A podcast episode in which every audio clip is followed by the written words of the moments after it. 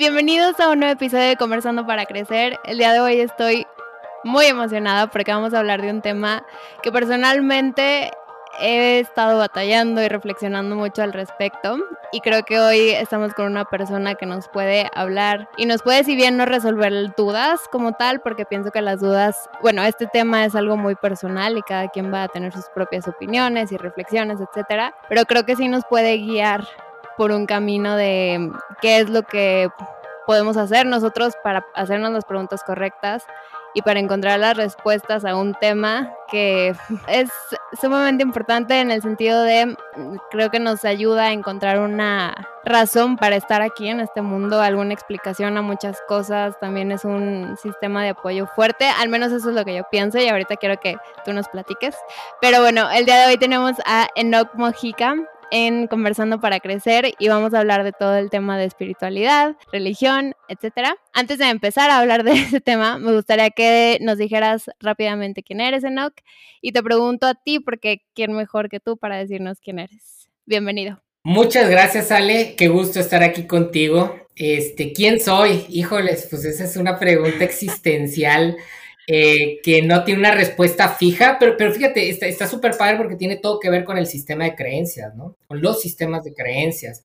Desde que hay un antropólogo, bueno, es un historiador, antropólogo, que plantea el hecho de que los seres humanos somos humanos o en algún momento nos distanciamos de otros animales precisamente por la capacidad de hacernos este tipo de preguntas. Preguntas que, que van más allá de la objetividad del mundo material, porque al, al hacerme la pregunta de quién eres, me estás empujando a un espectro en donde forzosamente yo tengo que entrar en lo que es mi propio sistema de creencias, ¿no? Y no me refiero con eso a una religión, sino lo que creo de mí mismo, lo que creo del mundo en el que vivimos, porque si yo no tengo una noción respecto a esas creencias, de qué creo respecto a mí mismo, del mundo en el que estoy viviendo, no puedo responder quién soy. Entonces, de una manera muy sencilla, tratando de, de simplificar estas preguntas que realmente son muy complejas, pues mi nombre es Enoch Mojica, tengo 36 años, soy una persona que cree en la humanidad y en ese sentido dedico mi vida a hacer cosas que de alguna manera suman a la construcción de un mundo más humano. Lo hago a través de dar clases, lo hago este, a través de trabajar en una organización social, lo hago a través de un podcast también como el tuyo que tengo que se llama Refabulare, en donde de alguna manera trato de promover que las personas se hagan preguntas que se cuestionen qué es lo que creen, porque creo que aquello que creemos, seamos conscientes de lo que creemos o no, seamos ateos, cristianos, budistas, cualquier tipo de sistema de creencia que tengamos, en función de eso que creemos, nosotros construimos nuestra propia humanidad, ¿no? Y en ese sentido, bueno, me, me, interesa que las personas, no que se hagan de alguna religión particular, de hecho, creo que hay muchas personas que no tienen una religión particular y que tienen sistemas de creencias más sólidos que muchas personas que tienen religiones o, que profesan una religión. Pero lo que sí creo que es muy importante es que revisemos nuestras creencias porque a partir de ellas es que generamos las narrativas de nuestra vida, ¿no? Profesionalmente me dedico a temas, como les decía ahorita, a dar clases, tanto en el Departamento de Economía, yo en la carrera de Economía, laboralmente en mi trabajo hago lo que aprendí en la, en la maestría, que es prospectiva estratégica, que es planeación estratégica a largo plazo, que es de alguna manera también algo que está muy relacionado con los sistemas de creencias, porque cuando pensamos en futuro, estamos pensando en algo que no existe. El futuro no existe y nunca va a existir. Es una idea que nosotros generamos y que nos permite actuar en el presente que sí existe. Que estamos viviendo. Y es lo mismo con el tema de todas las creencias. Las creencias no existen, pero las creencias son fundamentales para regresarnos al presente y transformar y darle sentido a lo que sí existe. Entonces, con esto yo sé que estoy ya tocando temas como que medios complejos y que alguien puede decir, ¿qué está diciendo? Entonces Dios no existe y si aquí hay alguien que es creyente, eh, con, con, calma, estamos hablando de, de, de, temas bien complejos, a lo único, que, lo único que voy es que esas cosas que creemos, que no podemos agarrar, porque a Dios no lo podemos agarrar, no, no, es, no es esta piedra. Dios o, o los conceptos en los que nosotros creemos no son objetos físicos. Entonces, cuando nosotros entendemos eso, nos damos cuenta que entramos a un, terreno complicado, pero que aquellas cosas que creemos, pero que al mismo tiempo no podemos agarrar, son las que le dan sentido a las cosas que sí podemos agarrar o las cosas que estamos viviendo como la idea de futuro. Y también tengo un doctorado en, estudios humanísticos, que también esto me permite dar clases en el área de filosofía. Siempre me han interesado el tema de las religiones, de los sistemas de creencias. Crecí en un eh, sistema de creencias cristiano. He explorado la mayoría de los grandes sistemas de creencias. Estuve en Nepal, aprendí un poquito de budismo tibetano, de hinduismo. Viví en Jerusalén un tiempo donde aprendí, pues vivía con una persona que practicaba el Islam y pues bueno, vivía en el contexto del judaísmo. Mi asesor que tenía ahí en, en la Universidad de Jerusalén era un rabino judío. Entonces, tengo más o menos ahí acercamiento, ¿no? A lo que son de alguna manera o de forma básica los sistemas de creencias. no me considero un experto, pero sí, sí un aficionado a estos temas, porque creo que son muy importantes para la manera en que construimos las narrativas de nuestra vida. Te voy a hacer una pregunta que tal vez sea un poco redundante, pero nada más quiero asegurarme de que tú nos compartas realmente lo que piensas. Porque ya lo tocaste ahorita con todo lo que acabas de decir, pero más concreto, ¿cuál crees que es el propósito en sí de buscar una espiritualidad o buscar prácticas espirituales, religiones, etcétera? Fíjate, creo que tiene que ver con, hay, una palabra que va a sonar bien dominguera, pero ahorita les voy a explicar qué es, que conocemos como ontología. La ontología es una palabra dentro de la filosofía, no de la religión, la ontología, que es el estudio del ser, es decir, qué es lo que pensamos acerca del ser. Eh, y todo lo que yo te pueda decir o lo que cualquier persona te pueda decir respecto a esta pregunta que tú estás haciendo y cuál es la importancia, tiene que ver ya desde ahí con lo que nosotros interpretamos del ser. Yo considero que los seres humanos somos seres relacionales. Ok. Es decir, estamos diseñados para conectar desde lo biológico, desde lo psicológico. Y el problema es que para unir tenemos que ir más allá del objetivo. Estos dos son objetos, son objetos concretos no, no, no se unen porque son objetos. El mundo material está caracterizado por la separación, el conocimiento objetivo está caracterizado por la separación, la ciencia está caracterizada por la separación. Cuando tú estudias algo eh, y aprendes un concepto, ¿qué es un concepto sino la separación de una idea de todas las demás? Todo esto sucede en el mundo material, pero los seres humanos somos más complejos que eso. Y fíjense, venimos arrastrando desde el siglo XV, XVI, cuando empezó el Renacimiento y la Edad Moderna, hasta principios del siglo pasado cuando la gente empezó a cuestionarse este hecho de que los seres humanos nos volcamos mucho al tema de lo material que no es necesariamente malo. Gracias a eso la ciencia se desarrolló, nos desapegamos de ciertas ataduras religiosas que nos hicieron mucho daño como humanidad, es decir, la Edad Media. De hecho, toda esta obsesión por el pensamiento y la ciencia y, no pienses en temas espirituales surgen como una revolución a siglos, prácticamente 10, 12 eh, siglos en donde la religión le hizo mucho daño a, la sociedad occidental. También hubieron cosas muy positivas. Siempre las cosas son, no son negras o blancas, son, son grises, pero surgió el tema del positivismo, ¿no? Es decir, lo que hay que concentrarnos en el objetivo, en lo que podemos medir, en lo que podemos saber olvidémonos de los mitos, olvidémonos de las narrativas eh, religiosas que no pueden ser comprobables y eso nos hizo muy buenos en el tema de tener un dominio sobre los objetos, pero negaba un poco de lo que somos como seres humanos. Y esta idea evidentemente no es mía, ¿eh? O sea, el mundo de la filosofía, de la psicología, este, de la misma física a través de la mecánica cuántica, a partir de los últimos 100 años se empezaron a dar cuenta que lo meramente material nos limitaba y creo yo que nos limita en la medida de que tiende lo material a separar, lo objetivo separa, pero los seres humanos estamos diseñados para conectar. Estamos diseñados para conectar, estamos diseñados para amar, estamos diseñados, insisto, desde la parte biológica, para, para hacernos uno en diferencia, para hacernos uno en diferencia, para generar unión en diferencia. Y evidentemente, sin negar lo material, porque es una realidad también, abrirnos a la posibilidad de conectar y de unirnos desde el enfoque espiritual es algo sumamente importante para el ser humano.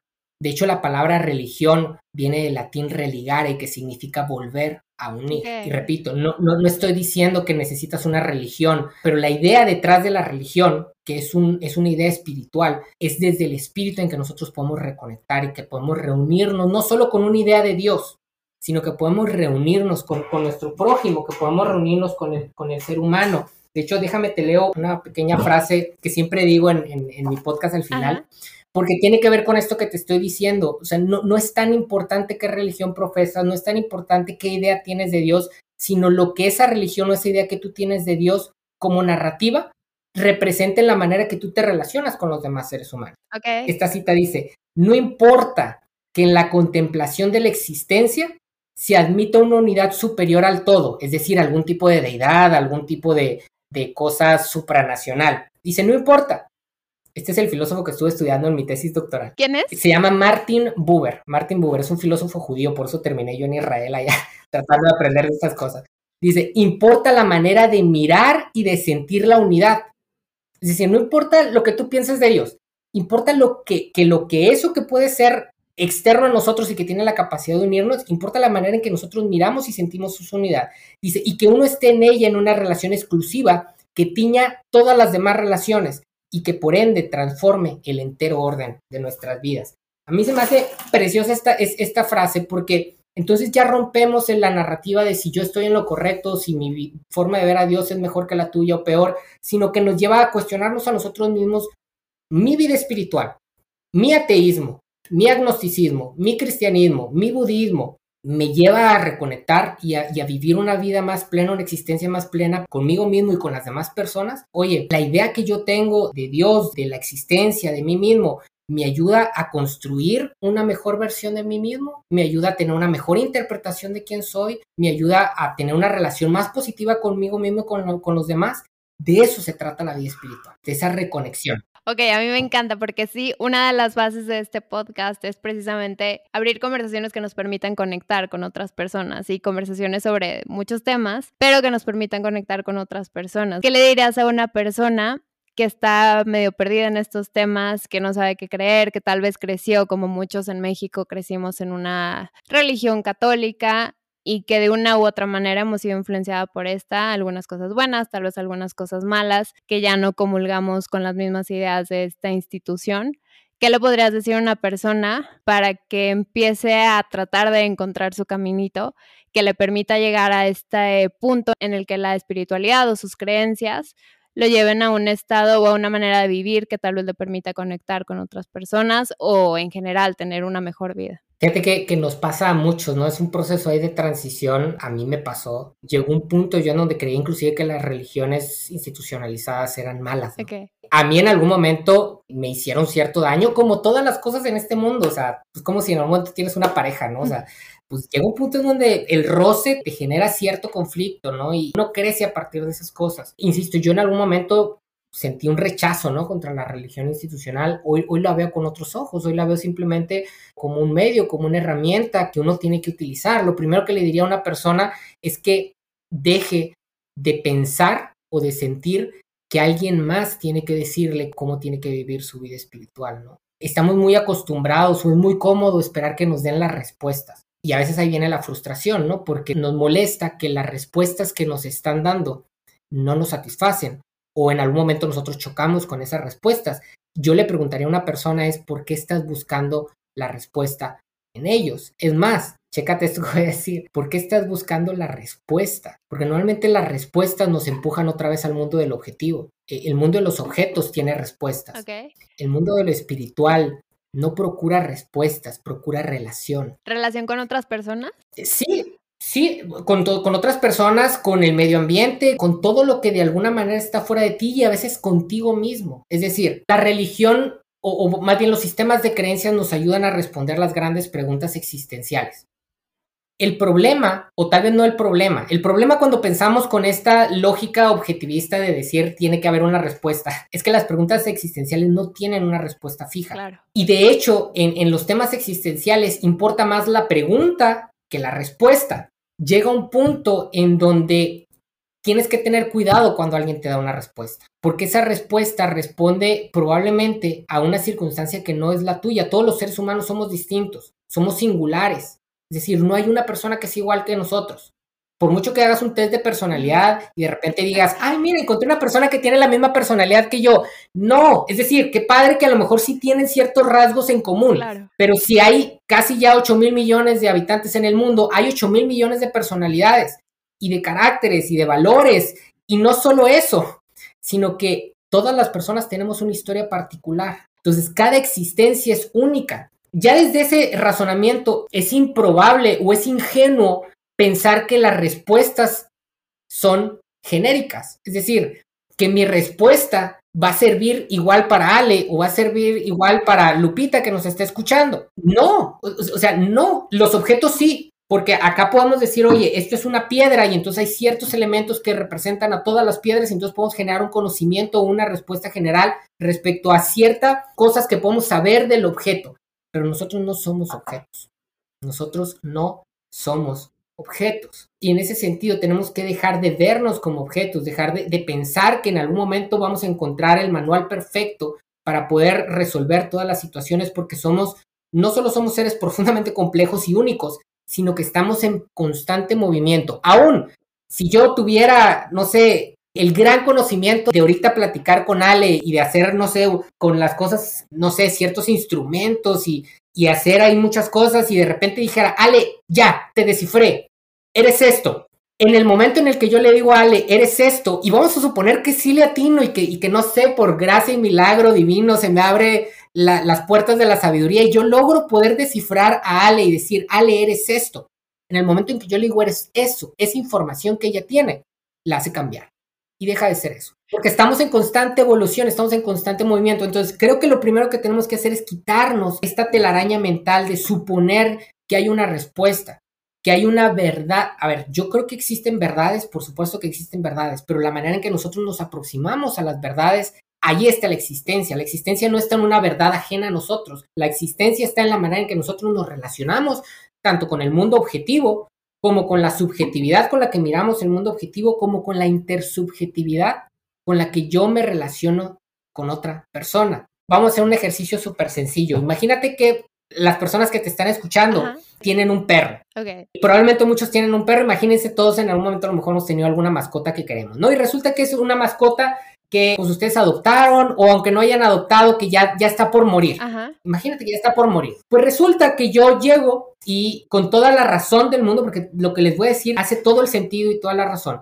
Yo llego y te digo, ¿sabes qué? Tienes un perrito, cada quien sabe cómo se llama su perrito. Tu perrito ya tiene 12 años, los perros viven en promedio 14, 15 años, te quedan 2, 3 años de vida con él. Y yo tengo una taquería ah. eh, y resulta que este, veo a tu perro que, que, me podría ser de utilidad y a mí me acaban de regalar un perrito que está chiquito, pero pues como está muy chiquito a mí todavía no me sirve mucho para la taquería. Y me lo dieron, el que tengo es, es de raza y tiene pedigrí, lo que quieras. Entonces yo digo, ¿sabes qué? Pues yo tengo una taquería, tu perro pesa cuatro veces más que este cachorrito que yo tengo, te lo cambio racionalmente tú tendrías que cambiármelo porque te estoy dando un animal que te va a vivir 15 años, mientras el tuyo ya nada más te queda dos por vivir.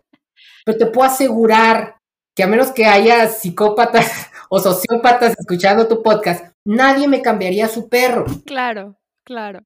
Nadie me cambiaría su perro. Eso es la intersubjetividad, porque hay un apego, porque hay ya una relación que no puede medirse, que no puede evaluarse. Y curiosamente, cuando llegamos al tema a veces de nuestras creencias, queremos evaluarlas, queremos juzgarlas como positivas o negativas, queremos determinarlas y decir, bueno, la religión me mintió en esto, entonces voy a buscar una religión que me diga ahora sí lo que es la verdad. No.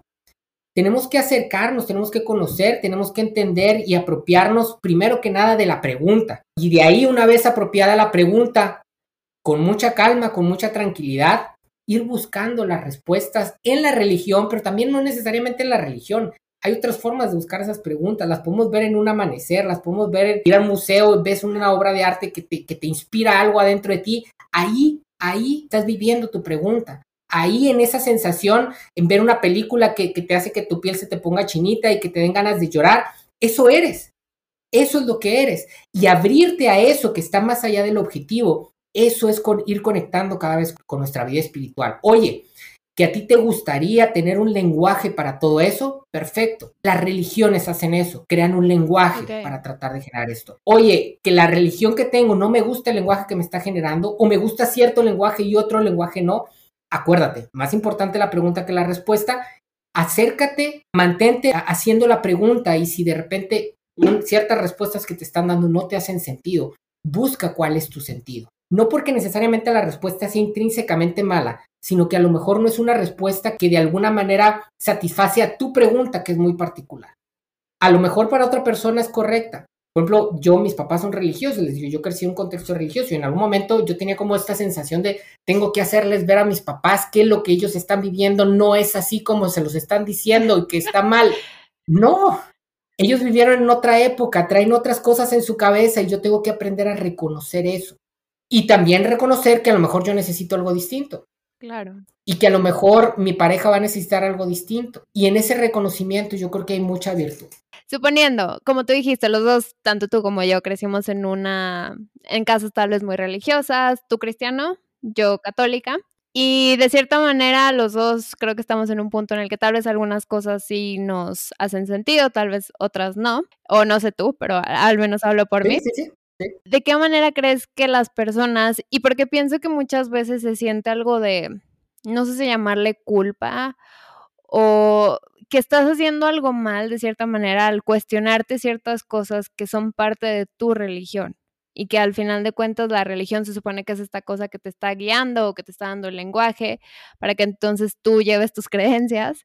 ¿De qué manera crees que puedes empezarte a cuestionar esto y cómo puedes lidiar con esas, esos sentimientos o, tal vez que en tu casa lo ven como algo malo yo qué sé, o sea, cualquier consecuencia negativa, entre comillas, que podría tener eso. Primero creo que hay que entender un poquito a mayor profundidad por qué surgen esos sentimientos, ¿no? De culpa o esos sentimientos de, de híjoles, es que si cuestiono esto, o si dejo de hacer esto, o si dejo de vivir esto, voy a estar o puedo sentirme de alguna manera mal.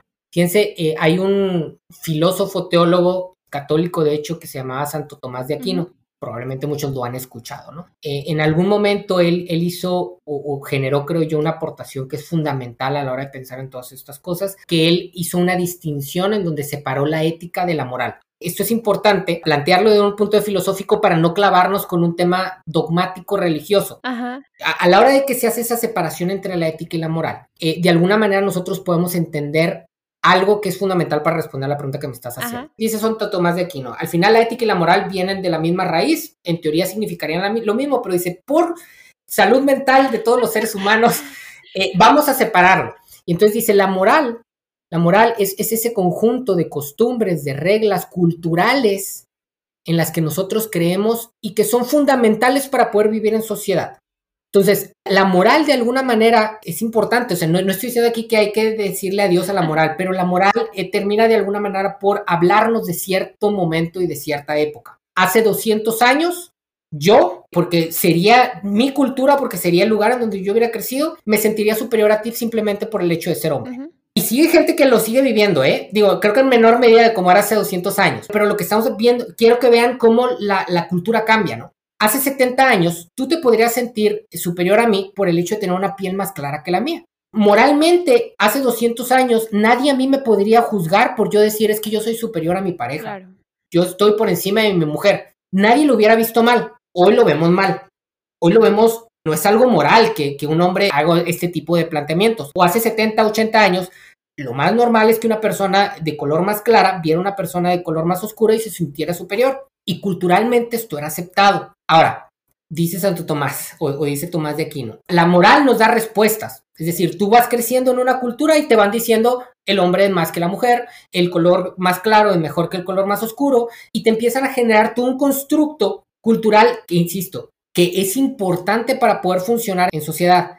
Nos hace ruido cognitivo pensar que esto era bueno en, algún momento de la historia de la humanidad, pero en algún momento era necesario para que la sociedad viviera su momento y en algún momento pudiera evolucionar. Pero dice, dice Tomás, ¿cómo evolucionamos? Haciéndonos preguntas respecto a esas respuestas que nos están dando. Y la ética se encarga de hacer preguntas. No invalida las respuestas que están dando necesariamente, pero nos forza a cuestionarlas. Y acá lo que nosotros tenemos que entender con la pregunta que, me estás haciendo es que cuando nosotros cuestionamos no estamos haciendo algo necesariamente mal.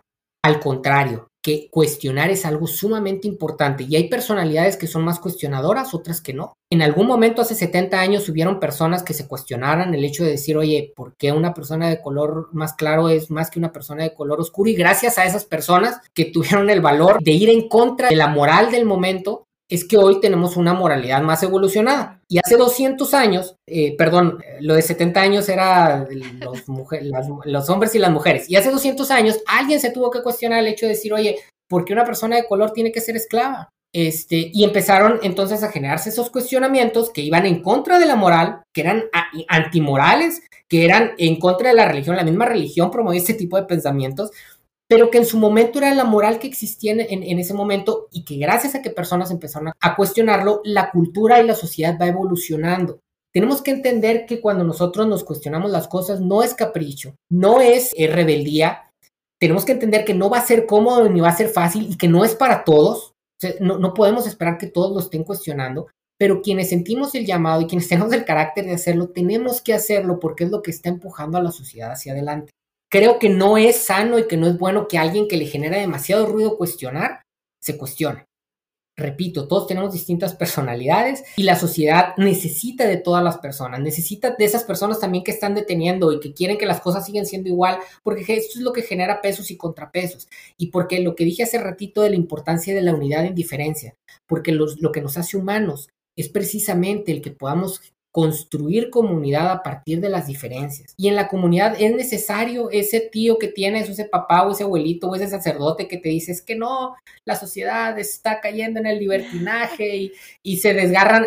Es importante, juegan un rol, juegan un rol, pero si tú tienes el rol, porque somos jóvenes, bueno, yo ya no soy tan joven, pero si están escuchando aquí personas jóvenes, tienen ese rol, tienen que cumplir con su rol y con su papel. Yo sé que a veces no es fácil y no es cómodo, genera ciertas crisis existenciales y quienes vivimos así tenemos esa tensión constante. Todo en esta vida tiene sus luces y sus sombras y tenemos que aprender a administrarlas. Y tenemos que aprender a entender que la existencia es así, es paradójica y no es sencilla y no tiene respuestas claras, pero que precisamente por eso es profundamente entretenida, es profundamente hermosa y hay que aprender a disfrutar de los procesos, a, y que a veces el disfrutar genera ciertos dolores y genera ciertas rupturas y genera ciertos conflictos, pero eso es parte de nuestra existencia, es parte de nuestra humanidad y hay que aprender a abrazarnos. Yo lo que le diría a una persona que está batallando con esto es abrázate, abrázate, busca personas, busca podcasts, busca libros,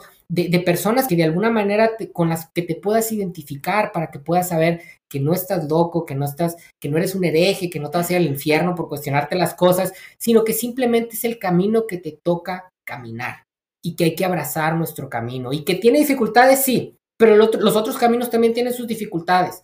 Y si tú, tu carácter, tu personalidad te está llevando por este camino, abrázalo, disfrútalo, este, apapáchalo, encuentra personas que caminan similar a ti, búscate una pareja que, piense similar a ti para que te pueda acompañar en el camino y disfruten de ese camino.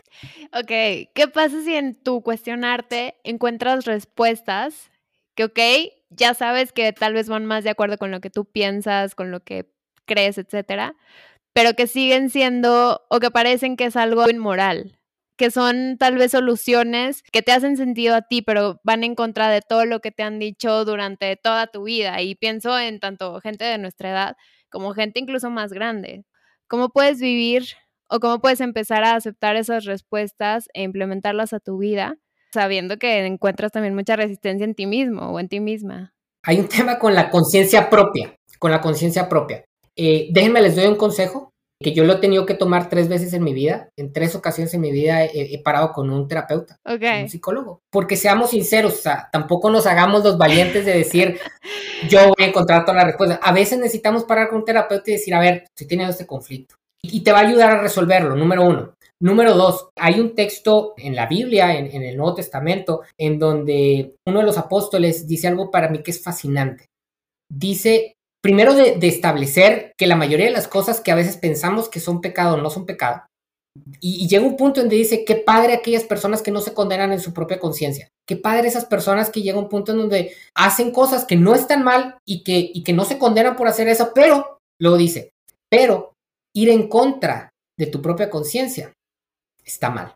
¿Por qué? No porque hay algo intrínsecamente en lo que estás haciendo que sea malo, pero lo que sí es muy conveniente es decir, bueno, en lo que resuelves en tu cabeza el hecho de aceptar esta nueva forma de ver las cosas, que de alguna manera te permita vivir de una manera plena lo que tengas que vivir de una manera plena, creo yo, insisto, es un consejo que aparece en la Biblia y, y, que yo lo creo y que yo lo practico, mientras yo no me siento cómodo con algo, aunque aquí en mi cabeza diga no hay problema, si aquí en mi corazón y en mi espíritu yo siento que hay problema, no lo hago. No por lo que piensen las demás personas, no porque piense que me va a ir al infierno, porque a lo mejor aquí yo ya entendí que eso no, no, no va por ahí, sino porque no quiero ir en, o no quiero generar un mayor conflicto con mi propia conciencia.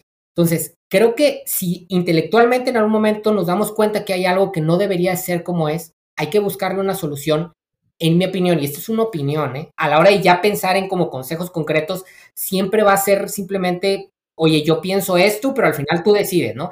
Este, pero yo sí soy de la idea de no ir en contra de la propia conciencia, porque, insisto, no es que el hecho en sí esté mal, sino que ir en contra de la conciencia propia, es, ir en contra de la integridad propia, es ir en contra de, lo que uno cree, es ir en contra de la propia congruencia y eso tiene efectos eh, muy desgastantes a un nivel de la interpretación que tenemos de nosotros mismos. Al principio cuando me dijiste quién soy, o sea, al final somos la historia que nos estamos contando de nosotros mismos. Y si en algún momento en esa historia yo por las cosas que estoy haciendo, que van en contra de lo que, aunque aquí piense que no hay problema, en mi corazón y en mi espíritu sé que sí hay problema, dentro de mí de forma automática, en mi inconsciente y demás, me estoy generando una narrativa de estás haciendo las cosas mal. No eres una persona congruente. Eres una persona que de alguna manera está haciendo daño a otras personas o a uno mismo, porque aquí lo siento, aunque aquí yo sepa que no. Mientras yo aquí no lo tenga resuelto, mi planteamiento es, síguelo cuestionando, trabájalo para que en algún momento lo puedas liberar, pero trata de ser congruente con, con, esa vocecita interna que, te, que si te está diciendo esto no está bien, por mucho que intelectualmente tú digas, tengo los argumentos para decir que sí está bien, si te dice no estás bien, no lo hagas, porque lo único que vas a hacer es hacerte daño a ti mismo. Ok, y tu manera, o bueno, la manera en la que piensas que lo podemos trabajar es yendo a terapia. Y aprendiendo acerca de las cosas, o sea, leer, investigar, eh, sobre todo porque son cosas que nos importan mucha gente dice, no, a mí no me gusta leer. Bueno, a lo mejor no has encontrado cosas que te importen, porque cuando algo te importa, eh, buscas, indagas, este, platicas, buscas podcast, lo que sea que de alguna manera a ti te, te, ayude en algún momento a, tener paz con lo que sea que tengas que vivir. Y atención, a lo mejor va a haber algo que, con lo que nunca vas a tener paz, porque al final a lo mejor está muy arraigado dentro de ti, tienes que, eso eres, eres, es parte de eso. Y creo yo que hay que ser congruente con uno mismo, ¿no? Oye, a mí no me gusta por algún tipo de cuestión rara que tengo en la cabeza, este, no me gusta usar shorts. Entonces alguien, oye, pero ¿por qué no usas shorts? Pues no me gusta. Sí, pero pues no te limites, usa shorts. No, no quiero, o sea, es que no tiene nada de malo usar shorts. Pues yo sé que no tiene nada de malo usar shorts, pero no me gusta usar, usar shorts y eso soy, o sea, punto. Si en algún momento a mí me hace ruido no usar shorts, pues bueno, ve con el psicólogo, ponte a leer libros que hablen de por qué usar shorts no es malo y en algún momento a lo mejor te pondrás el shorts y dirás, estoy feliz de la vida usando, usando shorts, pero no hay que ir en contra de nosotros mismos, de nuestra propia conciencia, porque, porque eso le hace mucho daño a nuestra alma, a nuestra propia concepción de nosotros mismos. Es, muy importante que aprendamos o que busquemos en este camino espiritual, sobre todo cuando queremos cuestionar cosas. Es muy importante que busquemos esa congruencia, que busquemos tener una narrativa limpia con nosotros mismos. Y esto no se trata de ser puritano, no, al contrario, tú puedes ser tan liberal como quieras mientras tengas paz con eso. Y eso creo que es profundamente espiritual porque la espiritualidad no solo nos lleva a unir, no solo nos lleva a conectar, sino también nos tiene que llevar a tener paz. Porque cuando nosotros conectamos, cuando nosotros vivimos esa parte espiritual, tenemos esa capacidad de, no solo de hacer, no solo de tener, sino de ser. Y cuando lo que hacemos no nos permite estar satisfechos con lo que somos, hay un problema. No en lo que estás haciendo, sino en el hecho de que lo que estés haciendo no te esté dejando ser, ¿no? Entonces, hay, creo que el tema de lo espiritual busca mucho pensar no solo en lo que hacemos, ni en lo que tenemos. Lo que hacemos y lo que tenemos giran mucho en el mundo del objetivo. Recordemos, la espiritualidad es eso otro. No contradice esto, pero es eso otro que está acá y que es importante y que también somos y tiene que ver con lo que somos. Entonces, a la hora de decir, ¿debería ser esto o no? Cuestiónate qué efecto tiene sobre tu ser te va a traer paz, no te va a traer paz, afectar la identidad que tienes, la, la, manera en que te ves a ti mismo, no te va a afectar. Y ese tipo de preguntas hay que hacérnoslas para poder caminar el camino de la vida espiritual y de la existencia de la mejor forma. ¿Hay algunas preguntas que piensas tú que son clave para empezarte a cuestionar todo esto de espiritualidad? Sí, te cuento una historia. Sí. E, es, la historia, eh, a mí me gustan mucho las historias. Este, hecho, pues me cae en Jorge, y que, que, lo tuviste aquí en el programa hace, hace tiempo y lo conozco.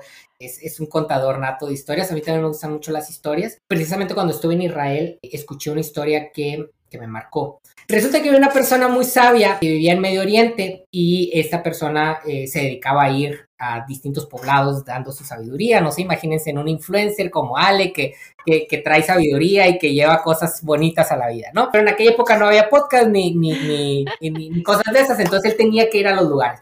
Un día se le hace de noche y entonces de regreso a su casa se da cuenta de repente que está perdido. No está en el camino que tenía que estar y a veces, no a veces, siempre, entre más cuestionadores seamos, más seguido nos pasa, de repente en la vida nos sentimos perdidos. No, se nos viene la noche, sentimos oscuridad, no reconocemos bien dónde estamos, decimos aquí no es donde tendría que estar, no sé qué estoy haciendo con mi vida, es normal sobre todo para quienes más cuestionan, es, es, relativamente normal. Creo que todos en algún momento lo vivimos, cuando se muere alguna persona cercana, cuando nos enfrentamos a, una ruptura amorosa, todas esas cosas que en algún momento nos llevan al ser forzosamente, que no hay forma de, evadirlo, nos sentimos a veces perdidos.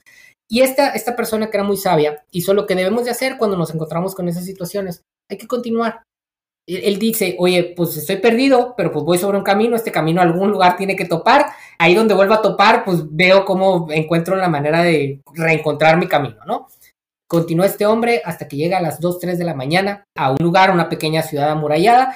En aquella época no había policía, guardia civil, ni, perdón, guardia nacional, ni fuerza civil, ni, policía federal. Entonces, pues la, la ciudad se amurallaba para protección. Entonces llega y golpea la puerta y sale de uno de los muros un guardia y le hace las siguientes preguntas. Preguntas muy normales, preguntas esperadas. Si alguien llega a tu casa y golpea la puerta a las 3 de la mañana, seguramente tú harías estas preguntas. Si, si llegamos a salir, ¿no? Yo creo que mejor te sordeas en muchos de los casos. Pero bueno, si a salir, el guardia sale y grita, ¡Hey tú! ¿Quién eres y qué haces aquí? ¿Quién eres y qué haces aquí? Preguntas muy normales y entonces el sabio se queda pensando por un momento y en vez de decir soy Juan Pérez y estoy aquí porque me perdí, le dice al guardia lo siguiente. ¿Cuánto te pagan, amigo, por hacer el trabajo que estás haciendo? El guardia se sacó un poco de onda, pero pues le llamó la atención la pregunta. Eran las 3 de la mañana, a lo mejor ya estaba medio dormido.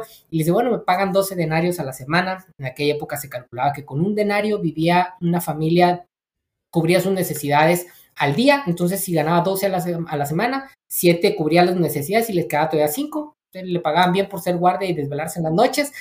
Entonces el sabio le responde lo siguiente, le dice, te pago el doble porque te vengas conmigo a mi casa y me hagas esas dos preguntas todos los días. ¿Quién eres y qué haces aquí? Una pregunta tiene que ver con nuestra identidad, otra pregunta tiene que ver con nuestro propósito. Identidad y propósito? Esas, esas son las preguntas que nos estamos o que nos debemos de estar haciendo siempre. ¿Quién soy?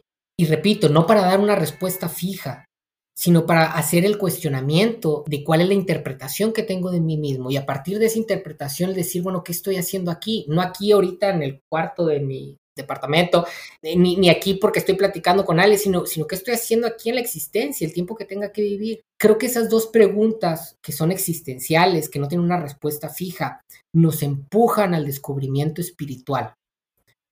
Es decir, creo que la existencia cuando la pensamos nos obliga a salir de lo meramente objetivo para introducirnos en lo espiritual y ya no introducirnos en lo espiritual porque mis papás me llevan a la iglesia o porque me dijeron que si no me introduzco me voy a ir al cielo o me voy a ir al infierno, sino porque de eso depende la satisfacción que vamos a tener en nuestras vidas. La verdad, yo ya no creo que exista un cielo y un infierno después de la muerte. Sí creo que existe algo más. Creo que el espíritu de alguna manera trasciende y permanece. No sé cómo. Entiendo perfectamente cada uno de los sistemas de creencias, cuál es la postura que tiene. La verdad es que no le creo a ninguno.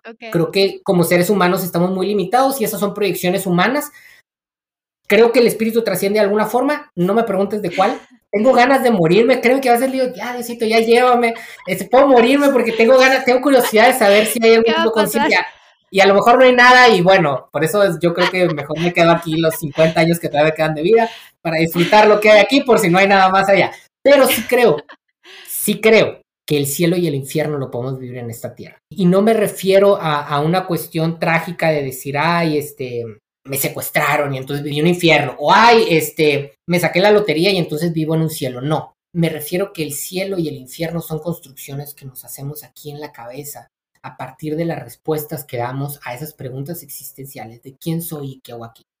Y si las respuestas a esas preguntas no son intencionadas, vivimos en un mundo que a través de las redes sociales, que a través de las intenciones de ventas que tienen las empresas, nos pueden empujar, nos pueden orillar a sentirnos que no somos suficientes, a sentir que nuestra vida no vale la pena, a sentir que todo lo hacemos mal.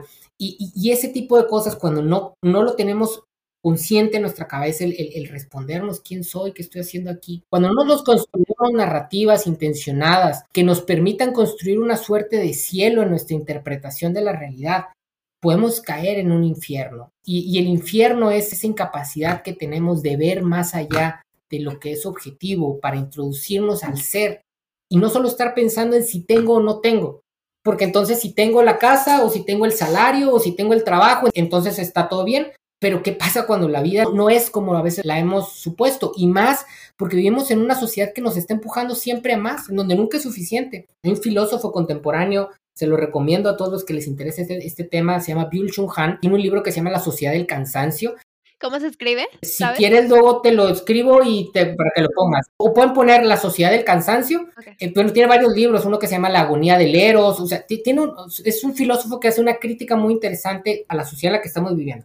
Pero dice, la, la sociedad del cansancio es una sociedad en donde nunca es nada suficiente y vivimos el infierno de sentir que siempre nos está haciendo falta algo. Porque si hoy gano 10 pesos y veo al que gana 20, digo, es que necesito ganar 20. Y el día que gano 20, empiezo a, rodearme con otras personas y entonces veo a los que ganan 40, entonces digo, es que necesito ganar 40 y nunca es suficiente. Y entonces vivimos el infierno de nunca estar satisfechos y pasar 80 años en esta vida y a lo mejor lograr muchas cosas y que nunca nada haya sido suficiente porque no pudimos salir de lo meramente objetivo para reconocernos como seres que no solo están hechos para, para lograr, sino también están hechos para ser. Y entonces necesitamos, creo yo, a partir de, de preguntarnos quiénes somos y qué estamos haciendo aquí, construirnos una narrativa sana que sea más representativa de lo que somos como seres humanos, que no somos simples máquinas que están hechas para producir, somos seres humanos que estamos hechos para la belleza, que estamos hechos para el amor, que estamos hechos para la poesía, que estamos hechos para disfrutar de la vida, con 10 pesos o con 20. Oye, me tocó la suerte, porque a veces muchas de estas cosas son circunstanciales, de, nacer en una familia que me permite vivir con 40 pesos, perfecto. Me toca una que me toca con 10, perfecto. Oye, se dieron las circunstancias de que y eso no significa que no le eches ganas a la vida. Échale ganas, pero disfrutando de la vida, disfrutando de lo que haces, no sacrificando tus sueños, no sacrificando trabajar 60 horas al día en algo que no te gusta, en algo que no te apasiona, por tener una casa a la que nada más vas a llegar a dormir porque el resto del tiempo estás trabajando. Son cosas que a veces uno las plantea y, se ríe, pero, pero vivimos una sociedad que nos empuja a eso. Pues, de manera consciente tenemos que generar esos cuestionamientos. ¿Quién soy? ¿Qué hago aquí? Para hacer una de manera intencional una contracorriente para ir en contra de la moral, de la cultura, que nos presiona a ciertas cosas, no por rebelde simplemente, sino por tener esta autonomía de decir, a ver, todo esto que me da la, la cultura, agarro el 80%, pero hay 20% que no es negociable y que yo voy a hacer de manera distinta porque es mi vida y no tengo otra. Bueno, no sabemos, pero suponiendo que no, e, esta es mi vida, tengo que de alguna abrazarla, manera abrazarla, con lo que me trae.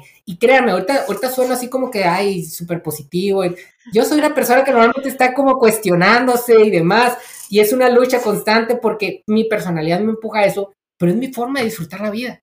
De repente tengo ahí personas que de repente me dicen, oye, no, pero es que siempre te estás cuestionando las cosas, lo disfruto. Si no lo disfrutara o si alguien de repente me dice, no, que es que no disfruto o no me gusta cuestionarme las cosas y no me gusta la sensación de incertidumbre, vete por el camino en donde a tú encuentres tu propio camino, en donde tú estás satisfecho con lo que estás viviendo. Pero una persona platicaba esta semana que me decía, no, que es que lo más importante es ser felices. Y yo, para mí no. Para mí la vida no es no, el objetivo de mi vida. A lo mejor para ti es, a la hora que tú te respondes quién eres y qué haces aquí, si para ti esa respuesta gira y va hacia la felicidad, perfecto, qué bueno, es tu vida, escoge eso. Para mí no. Yo vengo a la vida a disfrutarla no en el sentido de la felicidad, sino en el sentido de la profundidad. O sea, yo tengo como una pasión por acercarme a tratar de conocer y de entender y de pensar el sentido de la existencia. Y para yo acercarme al sentido de la existencia, tengo que ir a veces a zonas que son bastante oscuras y sombrías y tengo que enfrentarme conmigo mismo, pero es algo que disfruto, no es que sea masoquista, es que para mí es como alguien, no sé, estudia medicina, porque mis mejores amigos estudian medicina, a mí se me hace muy bonita la, profesión, pero yo no, no, no me veía estudiando hasta las horas de la noche y, no, no, era para mí, ¿no? Y de repente hay gente que lo disfruta no es que sean masoquistas, es que es algo que les apasiona. A mí me apasiona cuestionar la realidad, a mí me apasiona pensarla, a mí me, apasiona experimentarla no solo en sus luces, sino también en sus sombras. A mí me interesa ver el espectro amplio de la vida, tanto en sus lágrimas como en sus sonrisas, y de repente que eso implica que me paso algunos días en donde la ando pasando mal, sí, pero hay un objetivo más grande, necesitamos aprender a no solo ver lo inmediato, y, y creo que esto también es profundamente espiritual, sino a ver el todo. Yo siempre me cuestiono cuando estoy haciendo un momento a veces difícil y decir, a ver, el día que tengas 80 años, 90 años y estés a punto de morir y que veas el todo y que veas esta parte particular de tu vida en el contexto del todo, ¿te arrepentirías? Normalmente digo no, entonces continúo. Digo, no, me va a dar gusto en algún momento estar viejito y decir cómo sufrí por ese amor. Dale, súfrelo. Oye, qué malo, qué bien que de alguna manera, pues tuve un trabajo que en algún momento quise votar porque ya, ya no, no era lo que para mí, para, para mí era y, pasé tres meses en donde no tenía trabajo.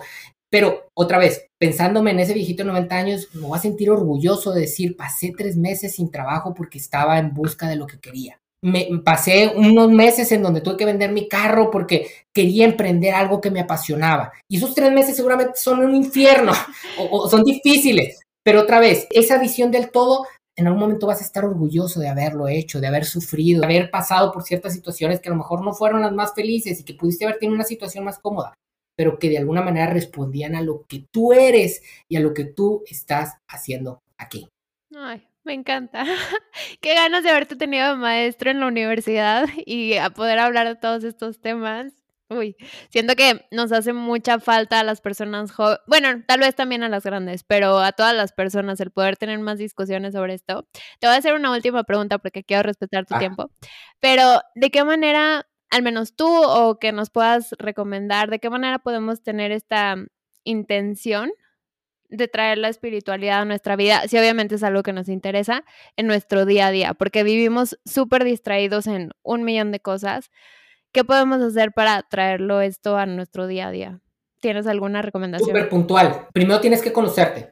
¿Por qué? Porque mm, lo que a mí me sirve no te va a servir a lo mejor a ti. Todos tenemos, le repito, una historia diferente, una personalidad diferente. Hazte un test de personalidad, eh, cómprate algunos libros que tengan, bueno, primero haces el test de personalidad, te das cuenta más o menos cómo eres, eh, te pones a investigar ese tipo de personalidad, cómo reaccionan a ciertos eh, estímulos, como la religión. Si eres una persona estructurada, acércate a una religión organizada. Si eres una persona que tiende a no ser tan estructurada y que ser más creativa y ser más visionaria, busca autores que son alternativos. ¿Recomiendas algún test en específico? Bueno, yo el que siempre utilizo porque a veces cuando hago talleres o en algunos diplomados corro un proceso muy concreto para tratar de generar ciertas herramientas para la respuesta a la pregunta de quién soy y qué hago aquí. Yo utilizo el de 16 personalidades. Si ponen en su buscador de Google 16 personalidades, les va a salir un test eh, creo que aparece originalmente en inglés, pero le buscan lenguajes, aparece en español, lo hacen en 12, 15 minutos y ya nada más lo que te da ahí porque te da un texto ahí de que te explique muchas cosas y de ahí le vas moviendo hacia adelante y te aparecen otras, otros elementos, te da suficiente para tener un punto de partida, recordando siempre que habemos 8 mil millones de personalidades distintas en el mundo. Es decir, es un canalito y que no es determinante. La personalidad no es determinante. Yo mi personalidad soy introvertido. Y la mayoría de las personas que me están escuchando aquí dicen, no, este tipo ni de chiste es introvertido. Porque hablo muy, muy a gusto porque no es determinante. A mí me gusta dar clases, me gusta transmitir cosas y entonces yo he desarrollado el, tema de poderme comunicar. Aquí, si yo de repente me meten en una fiesta en donde yo no conozco a nadie, yo me voy a sentar en un lugar, voy a abrir el celular y no le voy a hablar a nadie a menos que me lleguen y me hablen a mí, porque soy introvertido. Eso soy, pero no es determinante. Entonces hay que conocernos, saber qué nos gusta, qué no nos gusta no te forces nunca a buscar algo que no te llama la atención, pero si esto es un tema que te llama la atención, acércate, insisto, si eres estructurado, si te gusta el orden, si te gusta como que las cosas sean muy claras, si ya tienes un sistema de creencias, profundiza, platica con tu sacerdote, con tu pastor, con lo que sea. Si al contrario estás como que ya no quieres nada de eso, busca libros de autores, insisto, te podría recomendar algunos, pero depende de qué es lo que a cada persona le genera ruido. Dependiendo de eso, busca podcast y empieza a entender que la vida espiritual no está encajonada en una religión, no está encajonado en un set de dogmas o de, o de doctrinas, sino que la vida espiritual es eso que tú te construyes constantemente a partir de tu relación con los demás, a través de tu interpretación de la realidad, a través de tu interpretación de la idea de algún tipo de Dios y profundiza en eso si eres cristiano, lee la Biblia directamente, no sé, los salmos, los evangelios, este, porque hay otros pedazos que son como más turbios y no estás como tan introducido. Si ya no quieres a, pensar en el cristianismo, yo particularmente recomiendo mucho el librito del Tao Te Ching, la filosofía que está detrás de las grandes religiones orientales, que es un libro de filosofía, pero es un librito hermoso. Y una vez, insisto, que empiezas a dar pequeños pasos, se te empiezan a abrir otras cosas. Lees un libro, y en ese libro hay referencias a otros libros y entonces puedes empezar a indagar, puedes poner en, en, podcast, eh, en, en, videos de YouTube, lo que sea, ¿no? Este, y si alguien con toda confianza tiene alguna duda particular, Pueden buscar mi red social de Refabulare. En Instagram, sobre todo, que es lo que más uso, ponen Refabulare. Súbanse ahí este, y mándenme un mensaje concretamente. Yo con todo gusto les respondo y les digo, oye, me dicen que les está doliendo o qué les gustaría aprender. A lo mejor les puedo recomendar un libro, algún podcast, algún autor, lo que quieran. ¿Sale? Me encanta. Dos preguntas, pero ya son muy rápidas.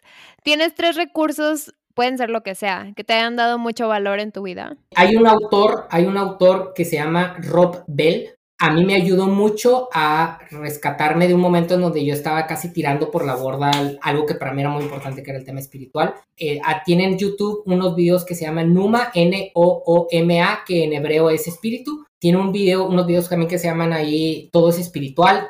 son videos en inglés, pero tienen ahí opciones con, con subtítulos. Tiene muchos libros. Creo que para mí fue un autor muy importante en su momento.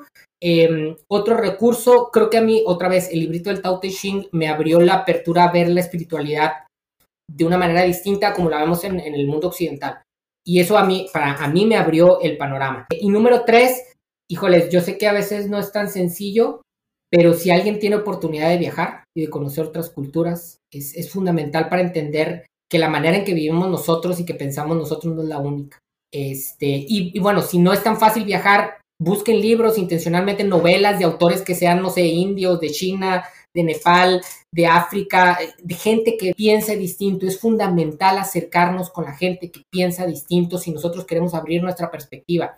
Soy cristiano, todavía me considero cristiano, trabajo en una organización que es católica, católica de, legionarios, o sea, de, de, hueso colorado, y me encanta, y me encanta, y me encanta toparme con personas que son ateas y agnósticas, no porque las quiero convertir, sino porque quiero aprender, cómo es que ven la vida, cómo ven la realidad para yo alimentarme de eso. Entonces, creo que esta apertura a buscar de forma intencionada a aquel que piensa distinto, que cree distinto, que se ve distinto, que ve la realidad de una manera distinta, es fundamental para abrir nuestra perspectiva. Súper bonito. Ok. Y la última, última. De redes sociales, ¿tienes algunas cuentas, tres cuentas, que te den también mucho valor. Y te pregunto esto porque pasamos mucho tiempo en ellas, entonces si podemos consumir contenido bueno. Híjoles, te soy sincero, creo que ahí sí te voy a quedar mal porque la verdad las redes sociales casi las uso para pues amigos y así, y bueno, la, de refabular, pero la personal la utilizo como para mí. Me estoy metiendo a la refabular a ver si tengo. Este, creo que lo que he hecho, por ejemplo, a veces subo frases y cosas en Lo que sí hago es que sigo hashtags de, por ejemplo, de Rumi. Rumi es un poeta mm. este, musulmán. Dentro de una de las corrientes del, musulmán, eh, del sufismo. Es un poeta, creo que tiene cosas muy, muy interesantes. Entonces yo lo, me aparecen muchas frases de él porque lo sigo, por así decirlo, ¿no? Y sí tengo como algunas cuentas que son como de corte espiritual, pero no es como que yo te diga, esta es la mejor o lo que sea, porque simplemente sigo varias. Pero sí les recomiendo, más bien, o sea, piensen si quieren o, si en algún momento encuentran un autor que les guste y demás, buscan en redes sociales, si no tienen redes sociales, pongan el hashtag para que les empiecen a, poner contenidos y de ahí van encontrando otras cosas. Y es súper buen tip, ¿eh? la verdad, no se me ha ocurrido, pero muy buen tip. Ok, perfecto. Te quiero agradecer muchísimo, creo que es un tema del que podemos estar plática y plática, pero bueno, para un episodio tal vez un poco introductorio a este tema, creo que es algo que les va a ayudar. Y también el podcast de Enoch, búsquenlo, está en Spotify, Apple Podcast y Anchor. Búsquenlo, es Refabulare, R-E-F-A-B-U-L-A-R-E, Refabulare. Y está súper interesante. Y más allá de si ya tienes todas las respuestas a este tema, creo que también por cultura general te habla de muchísimas religiones, distintas ideologías, etcétera que yo lo he estado escuchando algunos episodios y creo que es súper interesante, al menos a mí me parece. Entonces se los recomiendo muchísimo. Te doy muchísimas gracias por habernos dado a todos este tiempo para entender o escuchar lo que tú piensas y pues aplicar todo lo que nos dijo Enoch para tratar de encontrar nuestras respuestas y síganlo. De verdad es algo que los recomiendo mucho. También en su Instagram de Refabulare sube frases muy bonitas e incluso como que lees cosas, ¿no? Lees textos que también me encantan. Entonces, súper recomendado. Te doy muchísimas gracias por estar aquí. Cuando quieras Eres súper bienvenido a volver, yo encantada de tenerte. Gracias a ti, Ale, qué gusto haberte conocido. Eh, al final creo que esto es algo que nos hace humanos, ¿no? Conectar, reconectar, entonces, pues con todo gusto de, haberte conocido. Le agradezco a Jorge y a Dani que te hablaron de mí y por supuesto, créeme que cuentas conmigo para lo que sea de aquí en adelante. Al final de eso se trata, de, de estar los unos para los otros. Claro, y tú igual conmigo. Gracias. Nos vemos. Espero que hayas disfrutado este episodio de Conversando para Crecer. La conversación continúa en nuestra comunidad de Instagram bajo el usuario Conversando para Crecer y me encantaría que te unieras a ella. En esta comunidad buscamos compartir más recursos sobre los temas que platicamos en este episodio para generar conversaciones sobre los mismos. También recuerda seguir a Conversando para Crecer en la plataforma en la que lo escuchas, para que no te pierdas ningún episodio. Que tengas un excelente día y te espero aquí el próximo miércoles. Bye.